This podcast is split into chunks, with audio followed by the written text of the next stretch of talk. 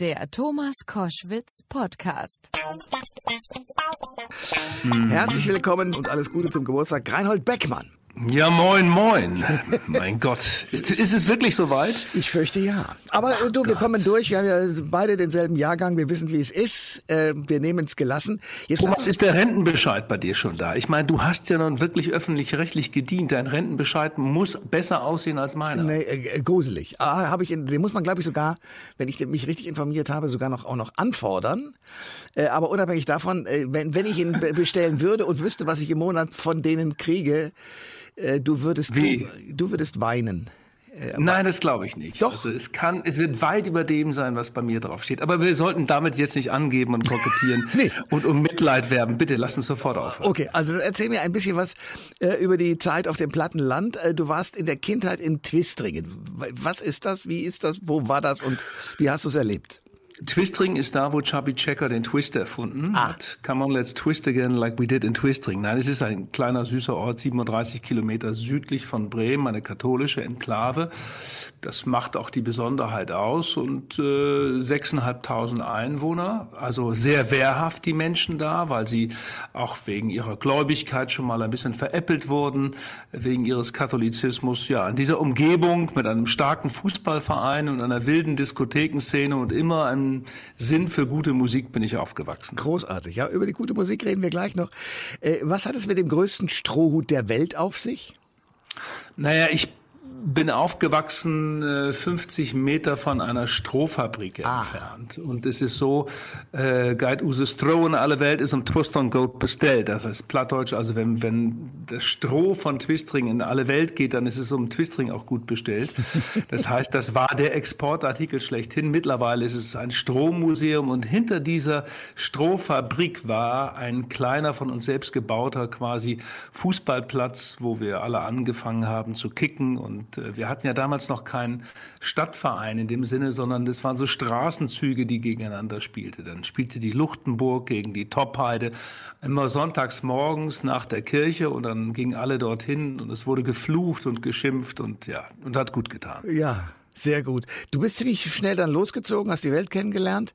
Du bist zum Beispiel auch äh, in die DDR am 25. Oktober 83 gereist. Da war der Auftritt von Udo Lindenberg im Ostberliner Palast der Republik. Und du mit Kamerateam mittendrin. Wie ist denn das zustande gekommen? Ja, das ist so eher so eine Zufälligkeit gewesen. Ich habe damals gearbeitet in einer wirklich sehr tollen Filmproduktion, Tag Traum in Köln. Und es kam ein Anruf vom WDR und äh, die Produktion sagte, wir brauchen ein Kamerateam, das 48 Stunden durcharbeiten kann.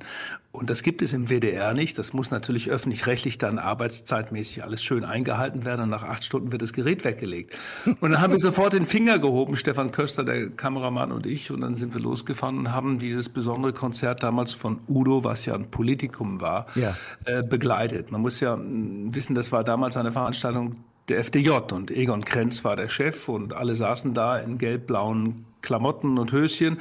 Und äh, es war Harry Belafonte als der Supergast und Udo Lindenberg spielte damals fünf Stücke, um zu werben 1983 für eine Tournee durch die DDR, die er am Ende ja nie bekam. Ja. Viele haben das ja als Anbiederung empfunden von Udo Lindenberg und haben gesagt, Mensch, wie kannst du dich so dem Honecker in den Schoß werfen? Aber es war im Nachhinein ein mutiger Schritt von Udo, auch um die vielen, vielen Fans in der DDR damit auch zu grüßen. Äh, Maueröffnung Fußball-WM 1990. Dein absolutes Highlight?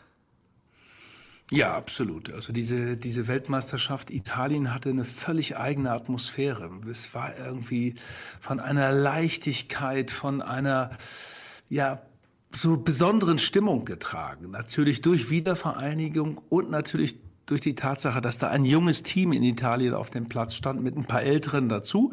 Aber diese Hessler-Litbarski-Generation ja. Und, und, ja, und dann ein, ein Beckenbauer, der in der Zeit denen so eine Leichtigkeit gab und Matthäus in der Form seines Lebens und Andreas Brehme mit der Coolness ja. äh, des Jahrhunderts und Jürgen Klinsmann so schnell wie ein Pfeil, wie er nie wieder wurde. Ja. Und das war da, ich meine, ich war da 33 oder 34 und, und das, das war für mich einfach toll, weil die ARD damals damals mir eine Chance gegeben hat, nicht nur Filme zu machen, sondern plötzlich stand ich da am Spielfeldrand und konnte den zukünftigen Weltmeister schon interviewen. Also ja. das begann im Achtelfinale, aber es war eine völlig eigene, tolle Atmosphäre. Gehen wir mal kurz weg von den öffentlich-rechtlichen hin zu den privaten. Hast du nicht RAN erfunden? Also eine völlig neue Form der, der Fernseh- und Fußballpräsentation im Sportfernsehen? Naja, ich bin dann den Öffentlich-Rechtlichen nach 1990, nach dieser WM ein bisschen untreu geworden, war erstmal anderthalb Jahre Sportchef bei Premiere und dann kam dieses Angebot von Sat1, die die Bundesliga-Rechte damals gekauft hatten. Und die suchten jemand, der denen das äh, zusammenstellt, eine neue Redaktion baut. Und da habe ich mir dieses Ran und Ranissimo-Ding ausgedacht. Im Grunde genommen waren diese anderthalb Jahre vorher bei Premiere aber ein gutes Trainingslager dafür. Äh, man muss ja bedenken, es war damals 1990 eine schwierige Situation. Die Stadien waren nicht voll in Deutschland. Ja. Es gingen keine jungen Leute zum Fußball. Fußball. Es ging keine Frauen zum Fußball. Es war wirklich ein bisschen spießig und das, obwohl Deutschland Weltmeister geworden war. Aber die großen Spieler spielten alle im Ausland, Italien zumeist. So, und dann war die Idee tatsächlich, den Fußball über diese andere Art der Erzählung, andere Art der Darstellung wieder den jungen Leuten äh, und auch den Frauen einfach äh, schmackhaft zu machen und sagen, da ist Fußball ist nicht nur irgendwie ein alter Männersport. Ja, und das war cool. Also das war wirklich revolutionär. Du bist ja, wir haben ja teilweise auch gegeneinander gesendet, blöderweise, nämlich äh, irgendwie die Late-Night-Nummern da und so weiter. Du bist ein großer Talker äh, im Fernsehen. Ich bedauere, dass du das im Moment nicht machst. Du hast viele Gäste kennengelernt und, und begrüßt. Wer war dir der Liebste? Ach ja, es gab eine große Liebe zu Loki Schmidt. Loki ja. hatte mich irgendwie adoptiert, wir haben mal ein Buch zusammen gemacht. Ich haben oft bei denen zu Hause gesessen, hier in Hamburg im Neuberger Weg. Und dann kam er dann ab und zu rein und hat nochmal kontrolliert, der alte Schmidt, was wir da so tun, was wir da so machen. Und nein, Loki war, das war ein besonderes Verhältnis. Sie hatte mich irgendwie adoptiert und meinte, ich wäre ihr Sohn, den sie nie hatte. Und da war viel Liebe, aber an, ja, es waren natürlich viele verrückte Gäste da. Ich weiß noch, kann mich an Elton John erinnern, da kam das Management vorher und sagte, ach, der ist so übellaunig, ihr könnt nur zehn Minuten machen, aber das ist natürlich typische Strategie sozusagen des Musikbusiness, immer erst schlechte Laune machen ja. und dann geht das Herz auf. Und dann blieb Elton John irgendwie äh, anderthalb Stunden, es war ein hinreißendes Interviewteil und, und es war eine ganze Sendung und wir haben danach noch, glaube ich, eine Stunde in der Garderobe gesessen und er hat mich dann zu seiner Väter eingeladen, zu dieser besonderen Party, die er einmal im Jahr macht und ich konnte da nicht hingehen wegen eines Fußballspiels. Ach. Darüber ärgere ich mich eigentlich noch heute. Ja, das kann ich auch nachvollziehen. Du hast über den großartigen Jan Fedder, inzwischen als, als Doku- und, und Filmproduzent, eine Doku gemacht. Du hast alles Mögliche angestellt und äh, hast natürlich auch, Jan Fedder hat seinen 65. nicht mehr erreicht äh, als Mensch lebend. Hat dich dieses Gespräch und die Freundschaft zu ihm und diese Doku über ihn, was deinen eigenen Geburtstag heute angeht, nachdenklicher gemacht oder sagst du, ja, so ist es leider im Leben? Ja, Jan hat ja ein wildes Leben geführt. Also im Gegensatz zu dir. Ja.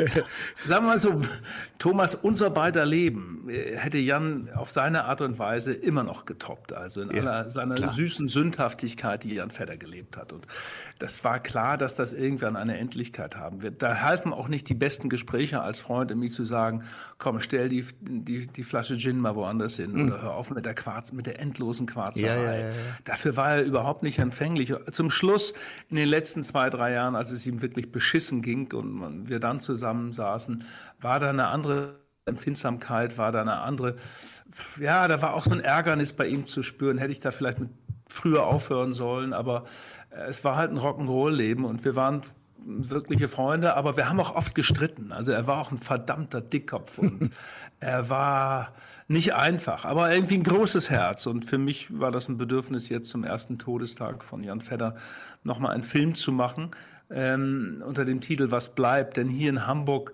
ist Jan einfach der Volksschauspieler und hat was hinterlassen, was auch äh, sich im Alltag immer widerspiegelt. Er ist im, im wirklich besten Sinne so ein richtiger Hamburger Hafenjunge gewesen. Die Eltern hatten eine Kneipe und da gab es und gibt es immer noch viele Geschichten zu heben. Und darüber hinaus war er ein großartiger Schauspieler, der mit so ein paar kleinen Bewegungen im Gesicht, wenn diese Oberlippe so leicht nach oben ging, konnte der mehr erzählen als manche mit zwei Seiten Dialog. Ja. ja. So, jetzt du auch Geburtstag 65. Du hast uns ein, ein Geburtstagsgeschenk, nämlich ein Album, das du demnächst bei Reinke am Samstag bei meinem alten Freund Werner Reinke ausführlicher vorstellen wirst. Da freue ich mich schon sehr drauf. Äh, da ist der Titel des Albums äh, Haltbar bis Ende. Punkt, Punkt, Punkt. Was soll uns das sagen?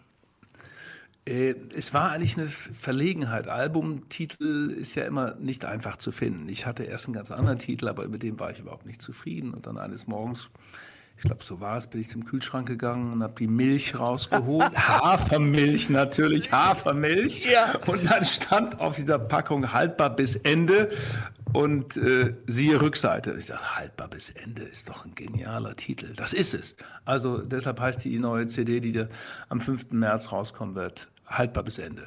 Ach, großartig. Ich freue mich sehr, wenn du bei Werner bist und das alles vorstellst. Ich werde am Radio sein und dir zuhören und könnte es auch noch länger. Für heute soll es erstmal leider genug sein damit. Ähm, ja, mein Gott, ich glaube, man muss dann doch den alten Udo Jürgens wieder nehmen, dass mit 66 Jahren alles wieder anfängt, das so, Leben erst anfängt. Also wird die Fete zum 65. auf dem 66. gemacht. Und da machen wir eine große Fete, ich ja auch. Und dann gucken wir mal, was wir aus diesem Jahr und Jahrzehnt dann noch machen werden, was anschließend oder den 20 sogar noch folgen wird oder 30 oder 40. Reinhold, alles Gute für dich und danke für das Gespräch. Sehr gerne, Thomas. Vielen Dank. Alle Informationen zur Sendung gibt es online auf thomas-koschwitz.de.